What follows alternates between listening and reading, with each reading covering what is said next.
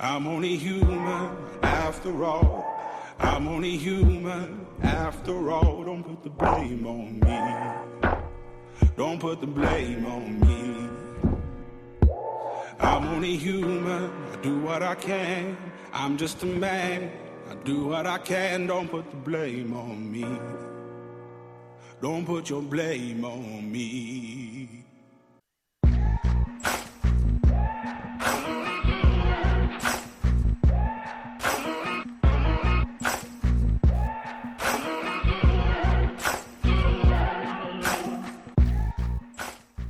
On surestime ce que l'on n'est pas et on sous-estime ce que l'on est. Malcolm Forbes. Personne ne peut vous faire sentir inférieur sans votre consentement. Eleanor Roosevelt. Si vous vous dénigrez tout le temps, il y a au moins une personne au fond de vous que vous appréciez, celle qui vous dénigre. Frédéric Nietzsche. Bonjour tout le monde, j'espère que vous allez bien. Emmanuel Robitaille avec vous encore pour 60 minutes, les dernières de cette première saison dont on est tous des humains. Une heure qui sera, euh, ben, qui sera remplie, j'espère, d'une bonne estime de soi parce que c'est ce dont on va parler pendant 60 minutes de l'estime de soi et surtout comment on peut la maintenir à un niveau, euh, disons, positif.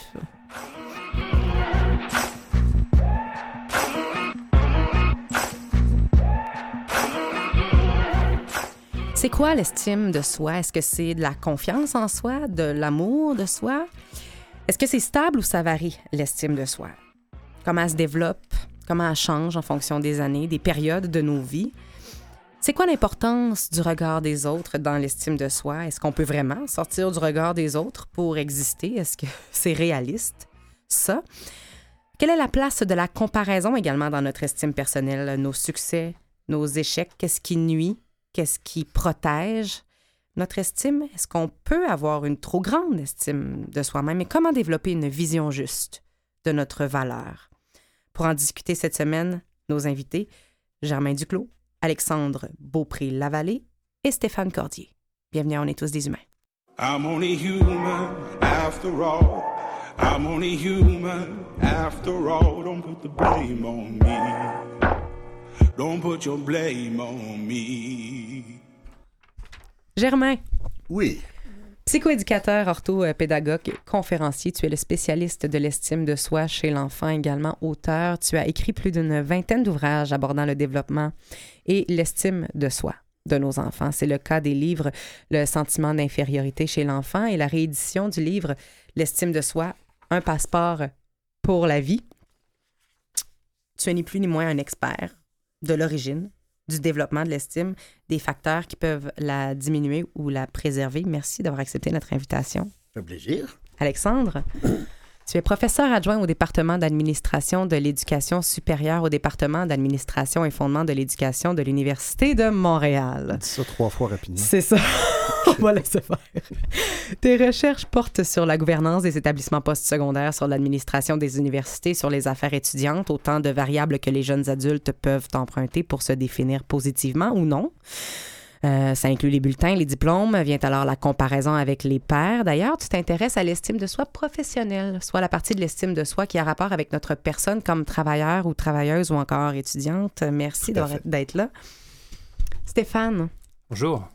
Maître praticien en programmation neurolinguistique en PNL, formateur, coach, conférencier, tu vises à faire prendre conscience aux gens de leurs talents, de leurs forces, leurs capacités, dépasser leurs limites. Plus précisément, la conférence intitulée Développer une confiance inébranlable favorise la compréhension générale des composantes indispensables pour développer une confiance durable en soi-même et pour même améliorer la confiance que les autres nous portent. J'ai hâte de, te- de savoir comment on peut faire ça. Merci d'être euh, là. Tout d'abord, un peu de conceptualisation, parce qu'on veut savoir de quoi on parle. Germain, c'est quoi l'estime de soi? Bon, ça se définit de façon très simple. L'estime de soi, c'est un jugement par rapport à soi-même. Com- comment je juge ma valeur? Est-ce que je juge ma valeur à partir de mon être, mes qualités, mes forces, mon, euh, ma personne? Ou je juge ma valeur selon mon rendement, ma performance, ou je juge ma valeur selon la réputation que j'ai? Alors, euh, est-ce que L'estime de soi, euh, la racine, elle est intrinsèque ou extrinsèque? Les deux se complètent naturellement, mais c'est un jugement par rapport à soi-même. Alors, puis vous parliez tantôt, euh, l'amour, est-ce que l'amour est l'estime de soi? Ouais. Ce qui est le plus proche de l'estime de soi, en termes de concept, puis de vécu, c'est l'amour propre. L'amour propre, on fait référence à la fierté, à la dignité humaine. Alors, euh, c'est toute la différence qu'on peut faire entre aimer et estimer. Hein? On peut, à, à ce moment-là, euh, estimer quelqu'un sans nécessairement l'aimer. hein. Euh, bon, En fait, on reconnaît la valeur de quelqu'un sans ça. nécessairement aimer. qui pendant des années, j'ai estimé le premier ministre euh, du Canada, puis j'ai jamais réussi à l'aimer. Mais c'est une nuance extrêmement importante Ben à oui. faire. Ça serait quoi, Stéphane, la différence à ce moment-là entre estime de soi et confiance en soi? Est-ce que c'est la même chose? Ben, Je te dirais que la confiance en soi, c'est euh, la capacité à, à reconnaître notre capacité à atteindre tel ou tel objectif. Et cette confiance, elle peut varier en fonction de- des objectifs qu'on vise. Tu parlais de confiance tout à l'heure. Ouais. Je te dirais que ma conférence euh, phare, j'ai envie de dire, la plus importante, c'est sur l'estime de soi. Mhm. Hein. C'est surtout euh, ce thème-là que j'avais envie de vous partager aujourd'hui. Mais la différence avec Mais c'est l'estime que de t'en soi... as tellement, puis tu parles tellement de l'estime de soi dans l'importance de l'harmonie de nos relations et même dans le style de vie. Tout est relié. Absolument, absolument. On ne peut pas partager, c'est plein d'intersections entre les deux, bien entendu. Mais l'estime de, de soi, je vois ça comme un, un sentiment d'amour qu'on ressent pour soi quand on est chez, chez soi, tranquillement, assis dans le canapé par exemple, sans aucune stimulation, pas de télévision, pas de musique, on ne fait rien. Et bien ce sentiment d'amour qu'on ressent pour soi, c'est ce que j'appelle l'estime de soi. Personnellement, j'appelle ça l'amour propre. Oui, oui, oui. Mais Oui, oui. c'est intéressant L'amour parce propre que est la composante affective de l'estime de soi. Mhm. Et la relation entre estime de soi et confiance en soi, c'est que l'estime de soi est en fonction du passé. Mais il y a des choses qui reviennent beaucoup, c'est la- l'aspect cognitif. On pose un, Un jugement. jugement. Il y a Ouais. comme une échelle qui se Ouais. fait dans notre cerveau, là. Puis on décide, c'est-tu bon, c'est-tu pas bon, c'est-tu neutre, ça vaut-tu quelque chose, ça vaut pas quelque chose? Donc, à quelque part, notre estime personnelle est aucunement... Elle n'est pas basée sur des faits, elle est subjective. Elle est en fonction d'une perception. Absolument. C'est tout, jugement chez l'humain. C'est nécessairement euh, en grande partie subjectif, c'est sûr. Euh, pour revenir avec la confiance en soi, l'estime de soi est en fonction du passé. Si je me souviens d'avoir vécu du succès, si je, je me rappelle d'avoir manifesté des compétences, je peux avoir foi en moi, c'est-à-dire avoir confiance en moi. La confiance en, euh, la, la confiance en moi est en fonction du futur. Comme dit monsieur, je peux réussir quelque chose parce que mon passé témoigne de ma capacité. Je m'estime à cause de ce, qui que ce que j'ai fait ou ce que je suis devenu et j'ai confiance en ce que je peux devenir, en ce que je prévois être. Est-ce que ça, ça pourrait comme... Oui. Oui, Synthétiser l'histoire? c'est- oui, C'est très, très alimenté par le, le monologue intérieur. Il y en a qui parlent du, lang- du langage. D'ailleurs, en programmation neurolinguistique, et l'estime de soi, c'est très proche. hein. Alors, euh, euh, ça veut dire à ce moment-là, la façon que- dont vous jugez dans votre tête. Alors, Reste avec nous, Oui, Germain oui. dans le micro. Germain a quitté. Oui. Je ferai une petite différence entre, euh, par exemple, euh, je me trouve nul ou je me sens nul. Oui. Je me trouve nul, pour moi, on tombe vers la confiance en soi. Je me sens nul, on se rapproche de ce que j'appelle l'estime. C'est un sentiment pour moi, l'estime de soi. Seul avec nous-mêmes.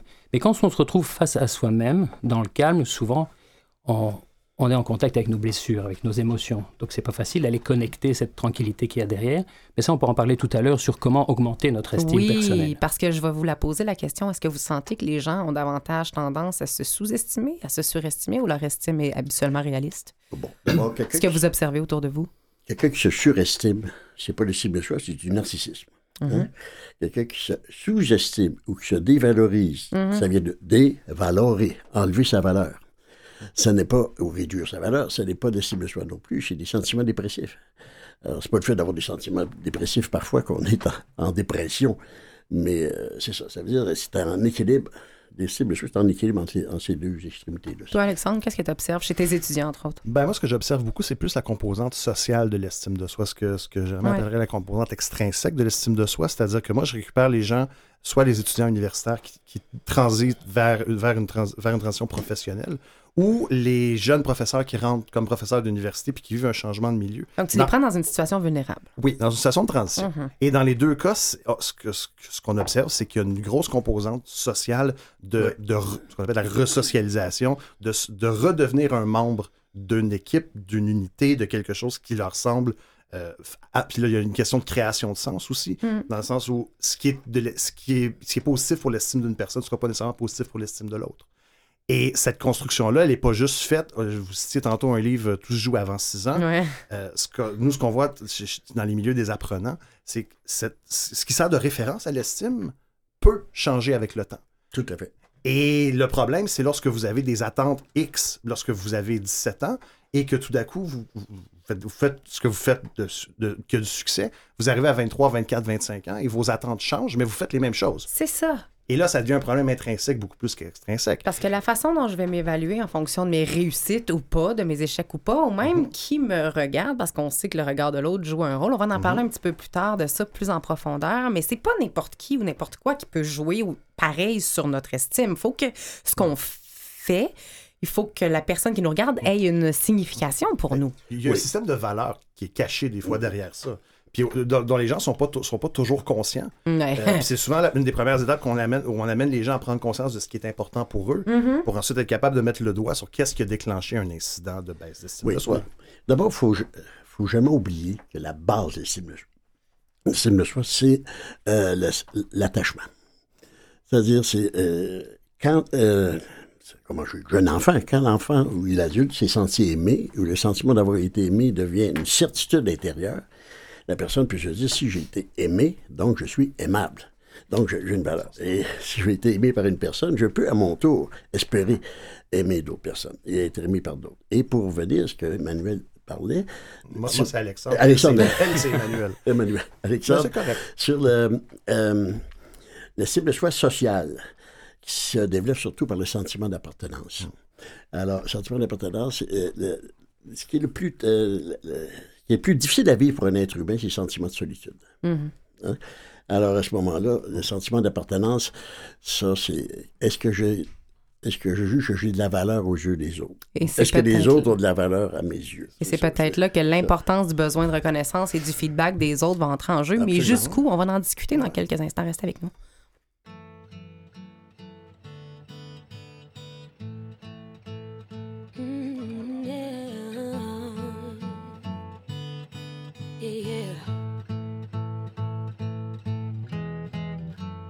Stare at my reflection in the mirror. Why am I doing this to myself? Losing my mind on a tiny error. I nearly left the real me on the shelf.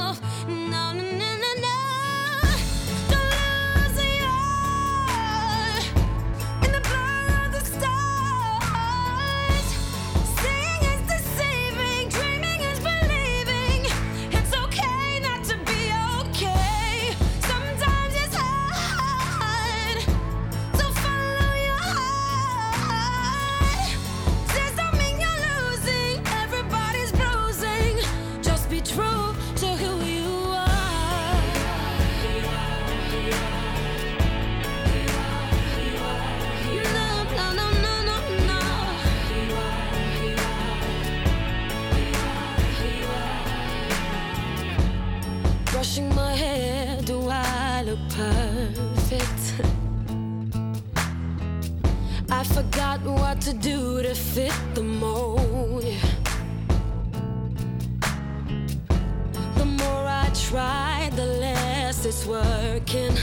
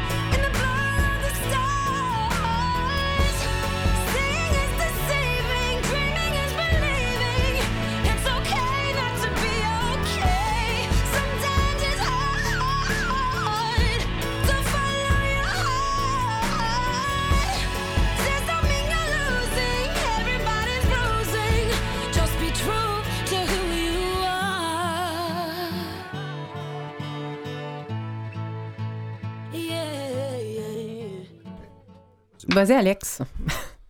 Re-bienvenue. Bienvenue à l'émission. euh, Ah, on est aux humains. On parle d'estime Euh, de soi. Et Alexandre, t'avais quelque chose à, Ben, à rajouter à ce que Germain a dit. Juste à ce que, avant la pause, ce que Germain disait au sujet du fait que lorsqu'il y a trop d'estime de soi, euh, ça devient du narcissisme. Bref, quand on est dans un extrême ou dans l'autre, ça devient, ça devient pathologique. Est-ce qu'il y a une. Pour, pour pas que les gens qui écoutent se disent, mon Dieu, j'ai une bonne estime de moi-même, je suis peut-être narcissique, là. Est-ce qu'il y a. Est-ce qu'il y a une cons- est-ce qu'il y a quelque chose à dire pour le fait d'être à l'écoute de la rétroaction, c'est-à-dire d'être capable de, une fois de temps en temps, trop s'estimer, faire une erreur, se casser la gueule?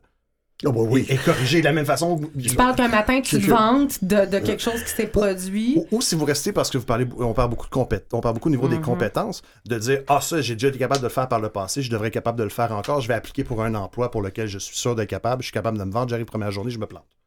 Bon, écoutez, l'estime de soi, c'est variable, comme la vie est variable. Alors, euh, finalement, euh, on peut, on peut vivre un succès, puis vivre une certaine euphorie, puis se surestimer momentanément. Puis à un moment donné, c'est parce que c'est... C'est- c'est puis on- va vivre euh, un échec, puis euh, notre estime de nous-mêmes peut être affectée. Alors, euh, ça, c'est tout à fait... Mais l'important, c'est quoi l'estime de soi? C'est quand je suis capable de se juger sa valeur. J'ai des qualités, j'ai des forces, des compétences, je suis capable de les nommer, mais je, je fais face aussi à des difficultés et je vis des limites, mais je vaux quelque chose malgré des difficultés que je peux rencontrer ou des limites que je peux vivre. Juste une petite chose, je pense pas qu'on puisse trop s'estimer. C'est Euh, tellement que ma question pense- que j'allais te Ah, demander. ok. C'est-tu culturel, cette affaire-là, de pas trop se vanter? Est-ce qu'on peut vraiment trop s'estimer? Ou c'est au contraire... Ben, moi, je pense qu'on ne euh, peut pas trop s'estimer parce que pour moi, l'estime est avant tout un sentiment d'amour et de considération pour soi. Donc, on ne peut pas trop euh, avoir ce sentiment pour, pour soi. euh, c'est pas On possible. peut pas avoir trop de valeur dans la vie. non, on est Ça important. n'a rien à voir avec la vantardise ou autre chose. Pour moi, euh, il faut faire attention aussi à quelqu'un qui, qui a une faible estime de lui-même, Mm-hmm. a souvent un sentiment d'infériorité qui peut se transformer en un faux sentiment de supériorité et qui apparaît comme de l'orgueil. Mhm. Euh, et ce n'est pas quelqu'un qui est... euh, Enfin, certaines personnes pourraient le qualifier de narcissique, mais c'est avant tout quelqu'un de blessé qui n'a pas une bonne estime de lui-même. Alors qu'en apparence, il peut apparaître comme quelqu'un qui a une surestime de lui. Mhm. Est-ce que vous me suivez? Oui, mais je me, je me demandais, parce que vous avez l'air, puis là je vous écoute tous les deux de- de- d'un point de vue de gars qui, qui, qui est avec deux autres experts. Je pense que moi et Emmanuel, on est plus en position de, de- de- de- d'écouter.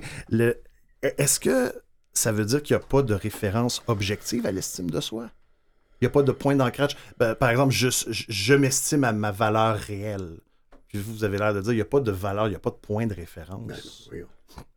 Écoutez, l'estime de soi, là, euh, écoutez, c'est. Vous parlez de l'amour, l'amour de soi, ça, c'est de, de l'amour propre. Et, et ça, c'est une composante affective de l'estime de soi.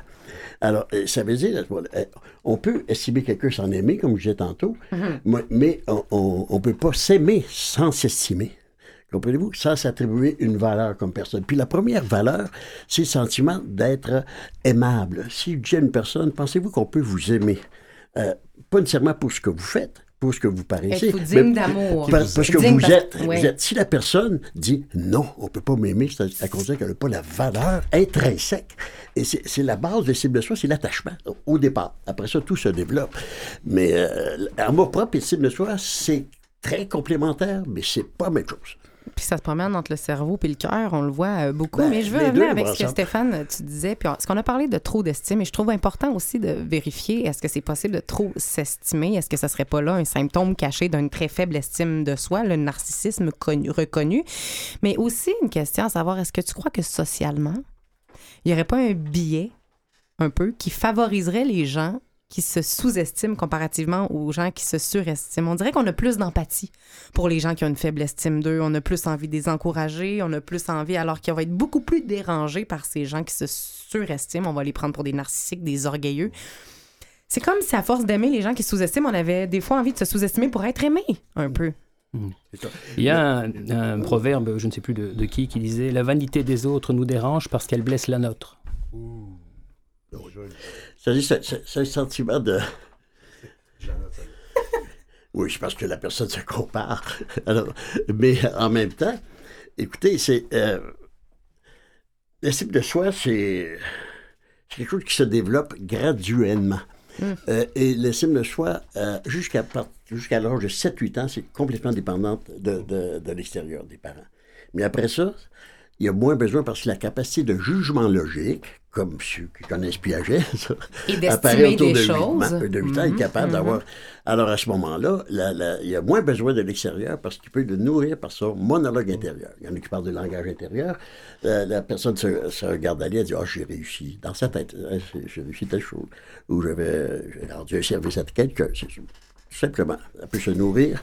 Il y a encore besoin des autres, mais elle peut être euh, nourrie par elle-même. par elle-même ou par euh, des choses qu'on va faire. Peut- Justement, on a, le, on a le, le matériel nécessaire à l'intérieur de nous, les outils nécessaires à l'intérieur de nous pour euh, l'estime.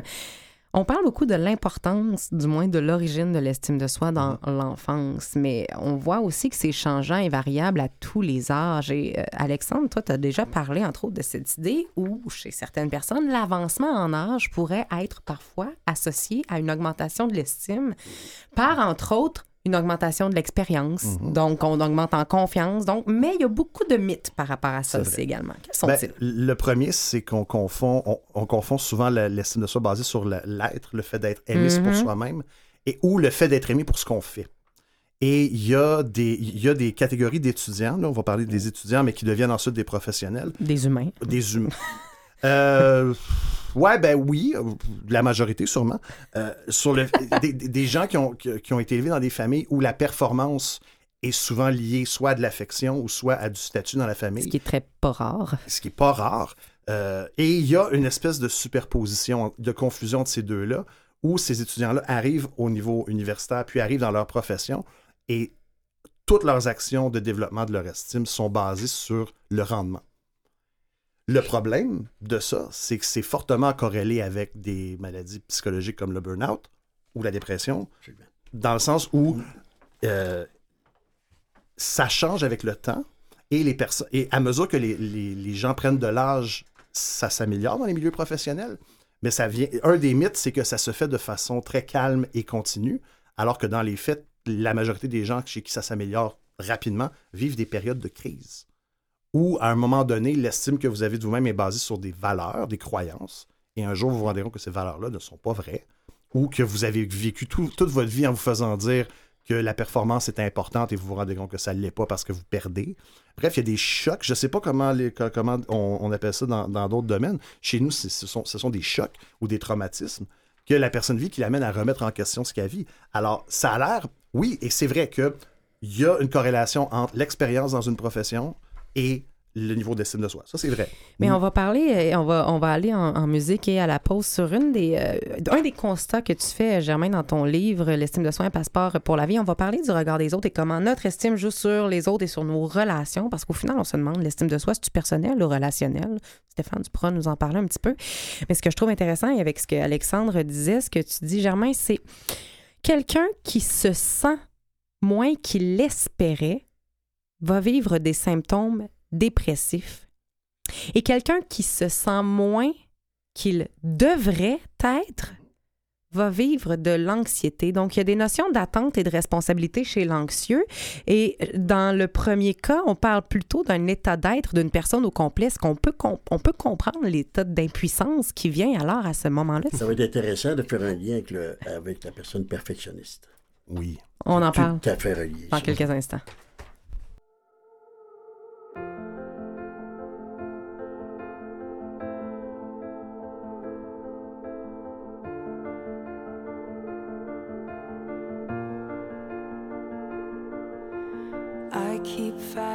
Voices in my mind that say I'm not enough.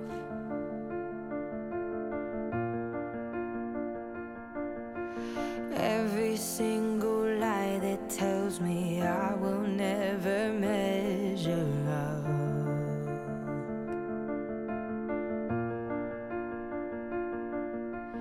Am I more than just the sum of every high and every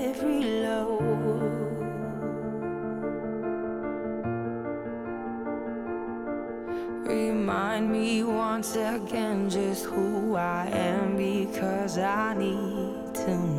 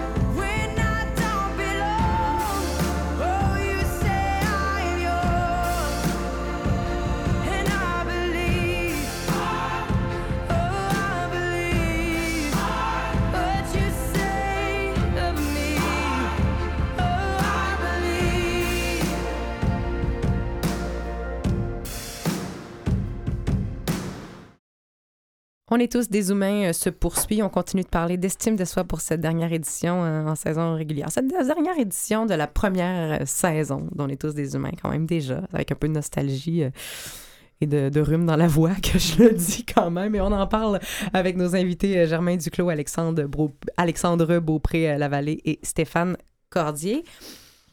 Germain, ce qu'on se rend compte, en fait, c'est qu'on se demande des fois un petit peu c'est quoi la poule ou l'œuf. C'est-à-dire que euh, une mauvaise estime de soi peut mener à des difficultés, mais vivre des difficultés peut également diminuer l'estime. Oui. L'un peut venir avant l'autre, les deux sont possibles. De- ça fait boule de neige, là, souvent. Par contre, est-ce que c'est seulement que les élèves qui vivent des difficultés ou les jeunes ou les gens qui vivent des difficultés qui peuvent avoir une faible estime de soi ou ceux qui performent très, très, très bien peuvent Ben, le- le- négativement? Et J'avais un élève qui est très, très exigeant par rapport à, à lui. Et c'est sûr que là, il, il va vivre du stress parce qu'il y a toujours quelqu'un qui veut, le, qui veut, tout- qui veut le, le rejoindre euh, au, niveau, au niveau du rendement. Il juge sa valeur selon le résultat. Comme la personne perfectionniste, en quoi la personne perfectionniste juge sa valeur? C'est à partir du résultat.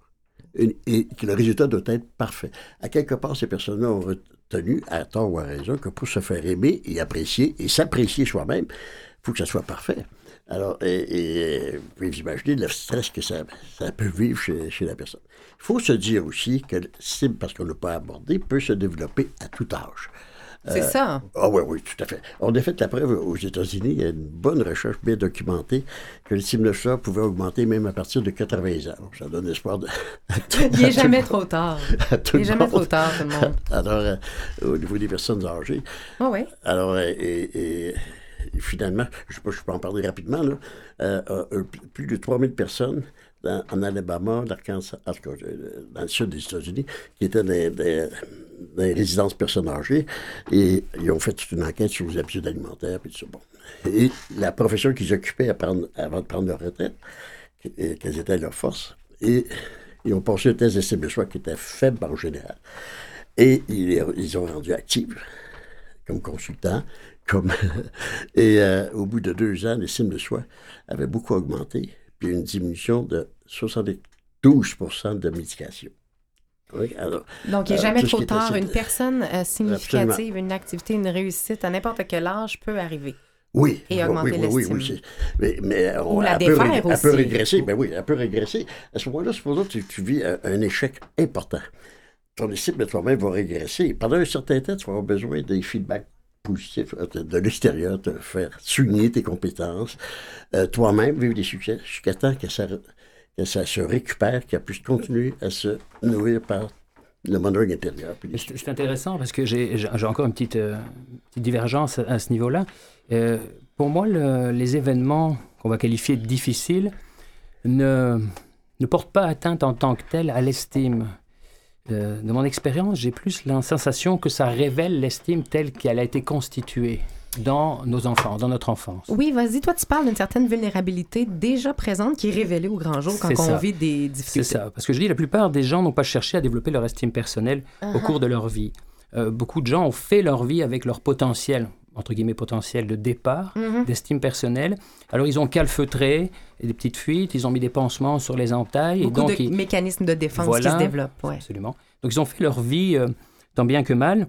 Et puis quand un événement difficile vient euh, leur faire perdre un peu la confiance, ça vient, j'ai envie de dire plutôt euh, révéler le- leur entaille, leur, L'état leur brut? faiblesse, oui, euh, les, euh, les fuites qu'il y a dans l'estime de soi. Oui. Je vois ça comme ça. Donc, Par contre, des événements plus graves, des événements Ouais. plus graves ou extrêmes, là, effectivement, à mon avis, vont euh, détruire en partie l'estime de soi, euh, comme par exemple d'être défiguré ou d'avoir une maladie dégénérative, ce qui vient vraiment toucher à, à la profondeur. Là, l'estime de soi va être euh, impactée. Oui. Écoutez, euh, supposons que vous faites face à un défi important ou un problème, comme dit.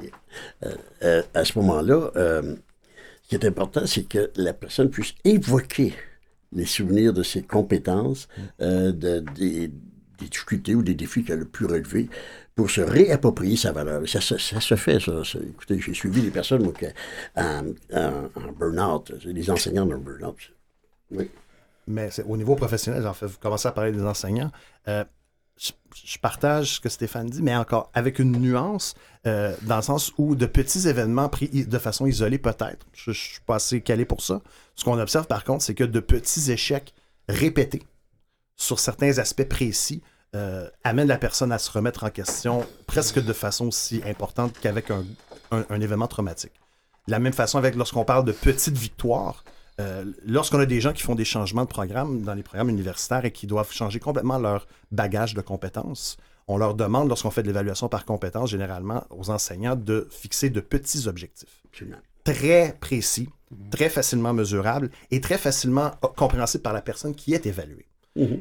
De façon à lui redonner cette Confiance. cette, Absolument. confi- cette confiance-là. Et parce qu'on reconnaît que si on n'arrive pas à faire ça, la personne peut avoir 100 à son examen final, ça va, mais il n'y a aucune... cap- Dans les milieux professionnels, l'estime de soi et la, euh, qualité de l'acte professionnel sont intimement liés.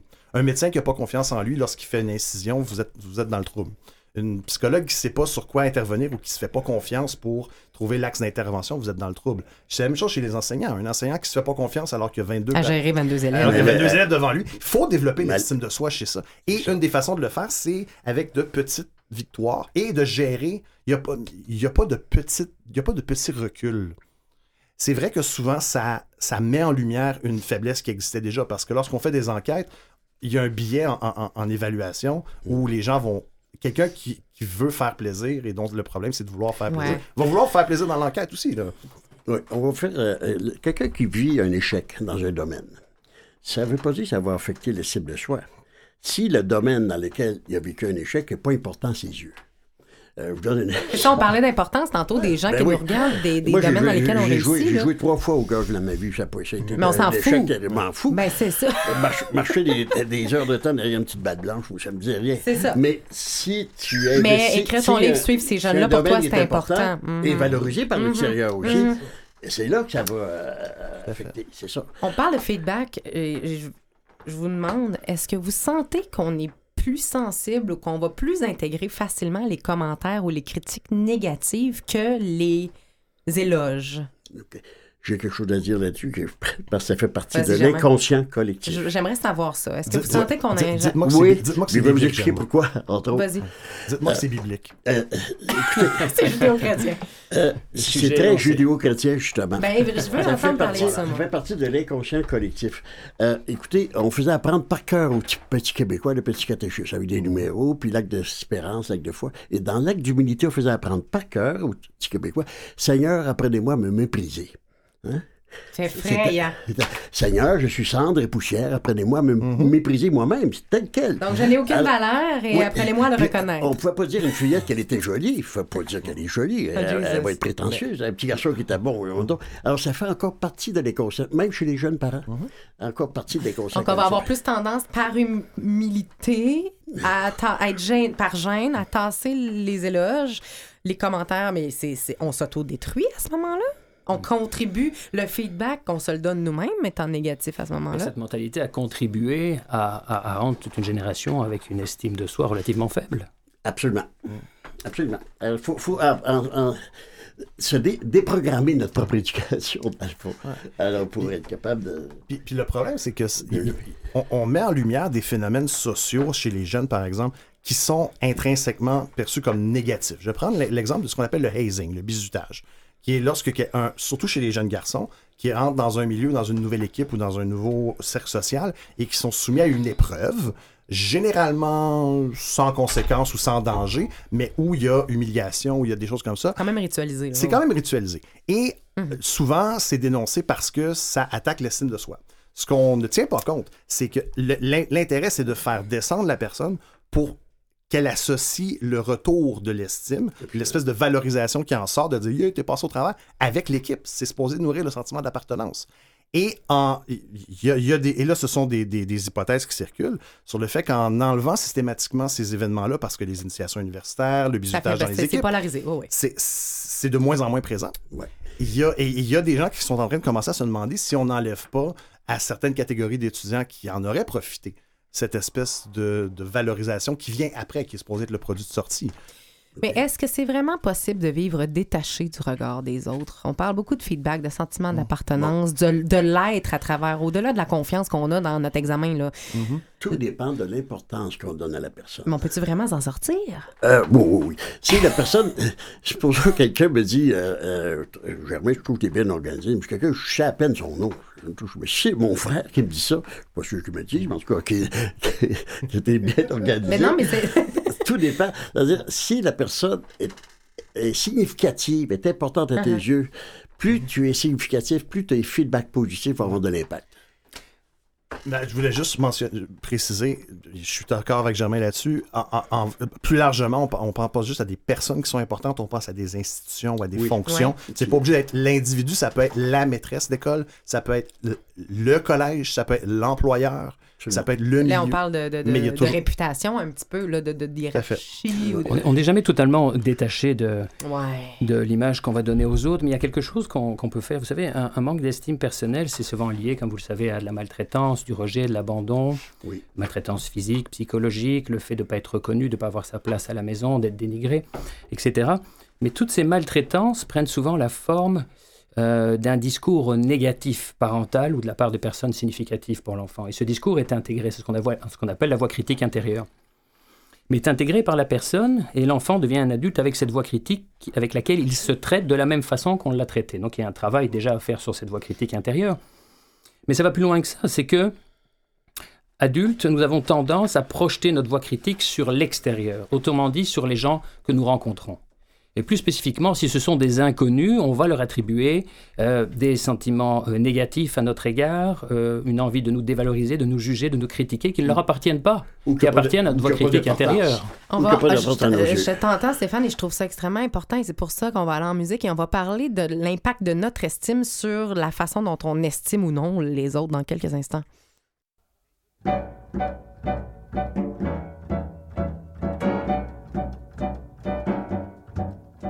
me reproche de n'aimer personne. On me dit que c'est moche et que j'ai pas de cœur. Tout le monde m'engueule, on me fout des claques. Mais ça m'est bien égal, ils ne me font pas peur. Je m'aime, je ne me sens jamais seule. Je m'aime, je me tiens compagnie. Ma glace, quand un autre regarde, grimace, mais moi elle me sourit. Je ne sais pas pourquoi l'on dit qu'avec soi-même l'on s'ennuie. Je m'ennuie jamais. Je mets au lit, c'est la bonne vie. Je m'aime, j'ai pas besoin de vous. Je m'aime, et ça fait pas de jaloux. Un homme un jour viendra dans ma vie. À cause de mon corps, il voudra me garder. Je les connais, je leur fais envie, mais ça m'est bien égal et je peux m'en passer. Je m'aime, pas la peine de m'attendre. Quand même, suivrai pas. Je m'aime, avec moi je suis tendre. Je m'aime, mais je n'aime que moi. Peut-être qu'un soir de cafard, si je rencontre un beau garçon, je lui dirai sans discussion, viens donc me voir. Je t'aime, ne t'y fie pas surtout. Je t'aime, mais je m'aime avant tout. Stéphane, Oui. Tu as commencé à parler de l'importance de notre discours intérieur et de l'estime qu'on peut se porter à soi, du moins, Mhm, et qu'on ait la tendance à la projeter sur les autres. mhm. C'est quoi essentiellement le rôle de notre propre estime de soi dans notre relation avec la façon dont on estime les autres? Y a-t-il un lien? Bah, C'est-à-dire, euh, bon, la première chose qui me vient par rapport à ce que tu, ce que tu m'as dit là, c'est que euh, Eric Berne, euh, qui est le fondateur de l'analyse Mhm. transactionnelle, disait que il y a cinq façons très fréquentes par lesquelles nous tentons d'obtenir de la reconnaissance. J'en parlais tout à l'heure, ce sont les mots d'ordre. C'est soit parfait, soit fort, fais des efforts, fais plaisir, dépêche-toi. Comme si on avait la croyance que si par exemple on n'est pas toujours fort, ou qu'on ne fait pas plaisir, qu'on n'a aucune valeur. Hmm? Euh, et ce qui est intéressant, c'est que si on a cette croyance-là, il y a de fortes chances qu'on traite les autres de la même façon. Autrement dit, reconnaître de la valeur de l'autre, s'il n'est pas toujours parfait, pour moi, il n'a pas beaucoup de valeur à mes yeux. Ou s'il n'est pas toujours fort. Ou s'il ne fait pas toujours plaisir autour de lui. Ça, c'est une première chose. Euh, quand quelqu'un manque d'estime personnelle, euh, il a tendance à se comparer aux autres. Et je dirais qu'il il y a souvent, j'en parlais tout à l'heure, un, sentiment de, un faux sentiment de supériorité qui peut se mettre en place, d'orgueil. De faux Quand, il- orgueil. quand il se surestime ou quand il se sous-estime? Quand il se sous-estime, mais en réaction de défense, Ah, ouais. il peut. Oui, il peut, euh, peut développer un idéaliser faux l'autre sentiment. Bon, il peut idéaliser l'autre, mais je pense que comme il se compare tout le temps, ça va le ramener forcément à sa sensation d'infériorité, entre guillemets. Donc ça risque d'être confrontant pour lui. Mhm. Mhm. Mhm. C'est Parce que intéressant. la vraie personnalité narcissique, le narcissisme pathologique, j'entends, là, ça cache un profond vide, une profonde dévalorisation. là.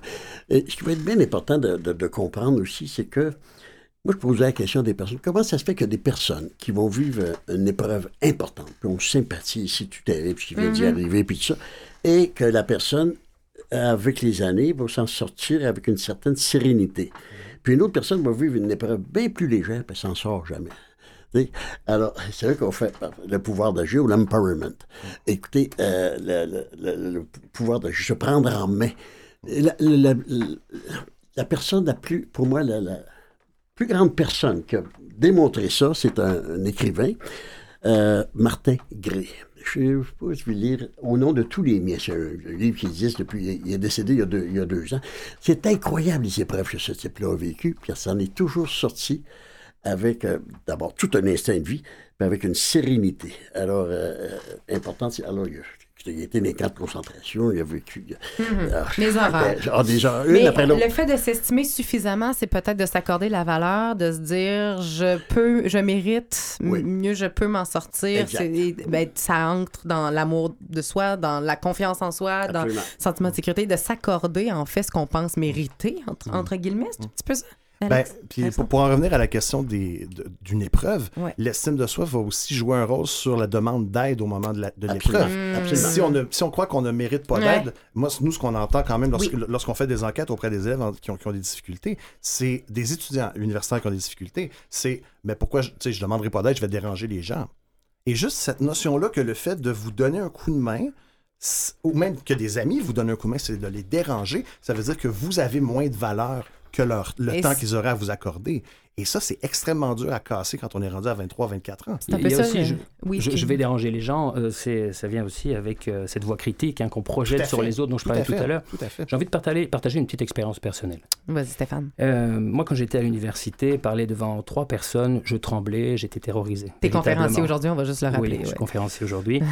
Et au début des, des conférences, il y a, une douzième, douzaine d'années, euh, quand je prenais la parole, je projetais sur le public cette voix critique intérieure. Et euh, je les voyais comme euh, méchants, euh, méprisants, critiques, jugeants. Je les voyais comme agressifs et cela déclenchait ma propre agressivité finalement, qui, qui- j'utilisais cette énergie agressive finalement pour me stimuler sur scène. Et un jour, j'ai tout simplement décidé de les aimer, les gens qui étaient en face de moi. Et comme spontanément, j'ai arrêté d'avoir peur d'eux. Parce que par un effet de miroir, j'ai comme la sensation que eux m'aimaient également. Tout était une pure construction, une pure projection de ma voix critique intérieure. C'est une expérience que j'ai vécue, personnellement. Et tout, mais c'est là qu'on voit que tout part de soi et qu'on n'a pas besoin, parce qu'on parle de sentiment d'infériorité qui peut amener à des comportements de se tasser ou d'écraser les autres. Ça dépend ce qu'on va faire comme choix. Tu parlais également de sentiment, le syndrome de l'imposteur vient un petit peu de là aussi. Ben, là. ça vient tout à fait de là. C'est, lorsque vous avez un- quelqu'un qui devient professeur d'université ou qui devient qui rentre dans une catégorie qui a un statut social très élevé, euh, une des premières choses pour vous avez tous fait des études autour de la table, on, on a- on affronte tout le mo- tous le moment où on se rend compte qu'on sait rien.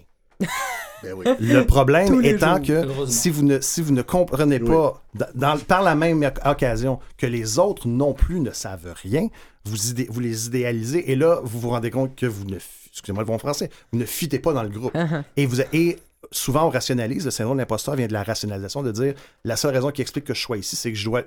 Je, je- je suis un imposteur. J'ai- dû mentir, ils m'ont cru, j'ai fait un show. Et je vais me faire démasquer. Et je vais me faire démasquer, c'est ça la peur. Donc, les gens finissent par entretenir un personnage et construire un personnage qui n'était peut-être pas nécessaire au départ.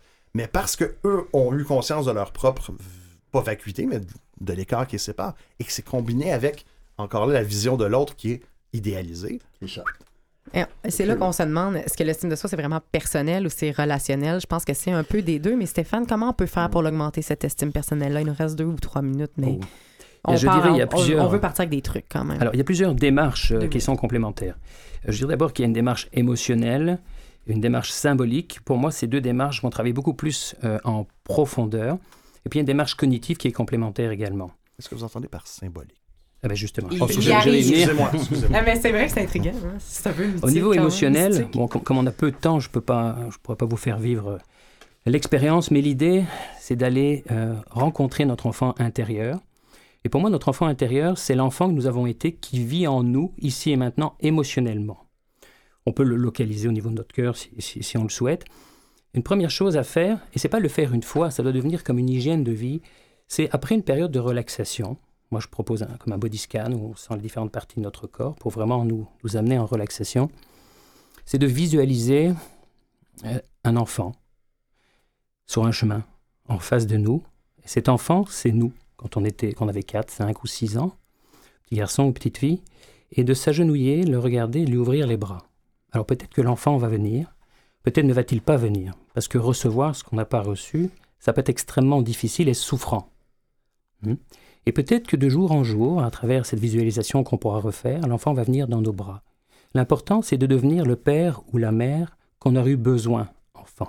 Ça nous de- permet de restaurer ici et maintenant l'estime personnelle. Là, on travaille vraiment à ce niveau-là, de ce que Germain appelle l'amour-propre. Mm. Oui. Bon. Ça, c'est une première chose. Mais on peut aussi jusqu'à aller lui, lui écrire à cet enfant intérieur. Après une période de relaxation, c'est de lui écrire et de C'est un peu changer. faire la paix avec son passé, comme on parlait tout à l'heure. L'estime est basée sur le passé, c'est un peu ça. De faire la paix. Je veux dire, réparer les blessures émotionnelles du passé. Euh, ça, c'est une chose. Et quand on fait cet exercice, on peut avoir des crises de larmes ou de colère qui vont arriver parce que c'est les blessures du passé qui se, qui se réouvrent. C'est important, c'est de ne pas fuir à ce moment-là. Et de rester assis et de sentir. Moi, j'ai une image qui, dans le passé, m'a aidé. C'est de me voir à la barre de mon navire, les pieds bien ancrés dans le plancher, et je traverse une tempête. Oui, ça va secouer, mais oui, on va passer. Et derrière les nuages, il y a du soleil. Et passer régulièrement, ça va permettre de dissoudre à un moment donné ces émotions. Parce que tant qu'on on fuit les émotions, tant qu'on est coincé dans ces émotions, on ne peut pas ressentir de, une bonne estime de soi parce que euh, des émotions comme la colère du passé, l'enfant va le tourner contre lui-même.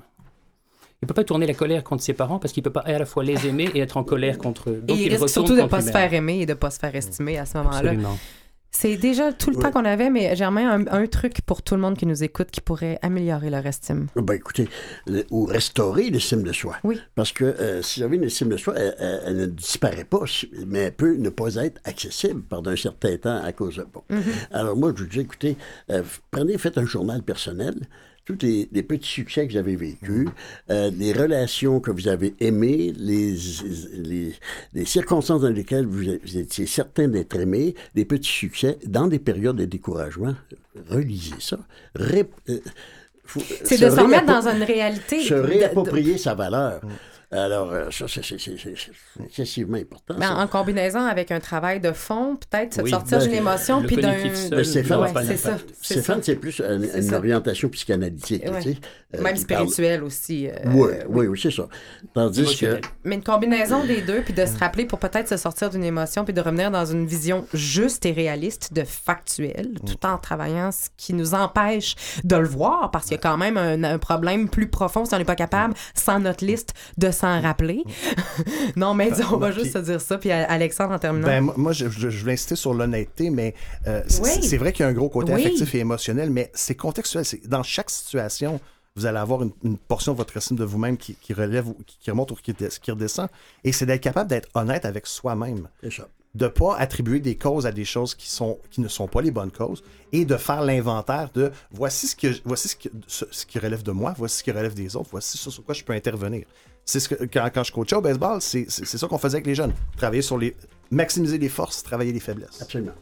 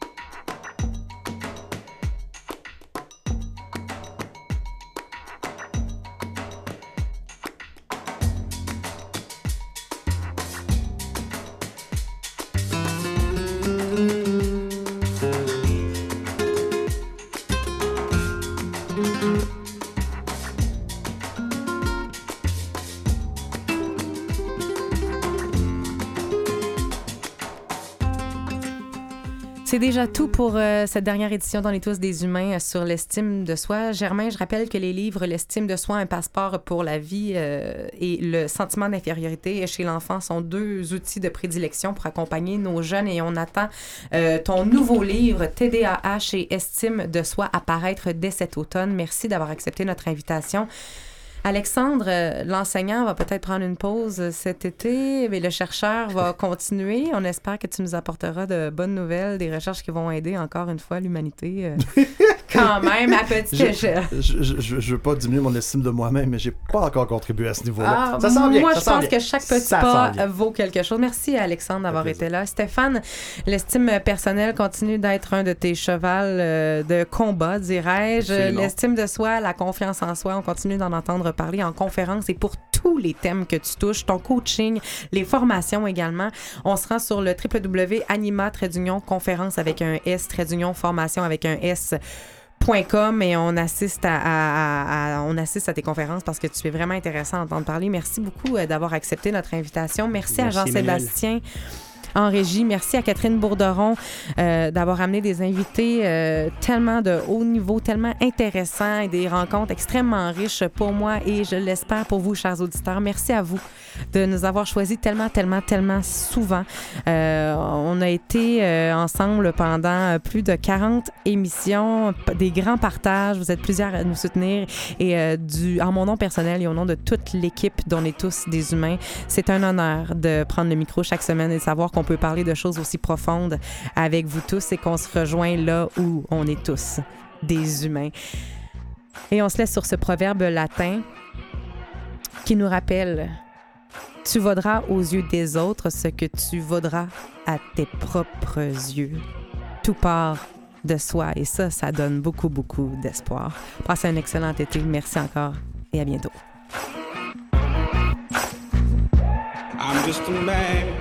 Do what I can. Don't put the blame on me.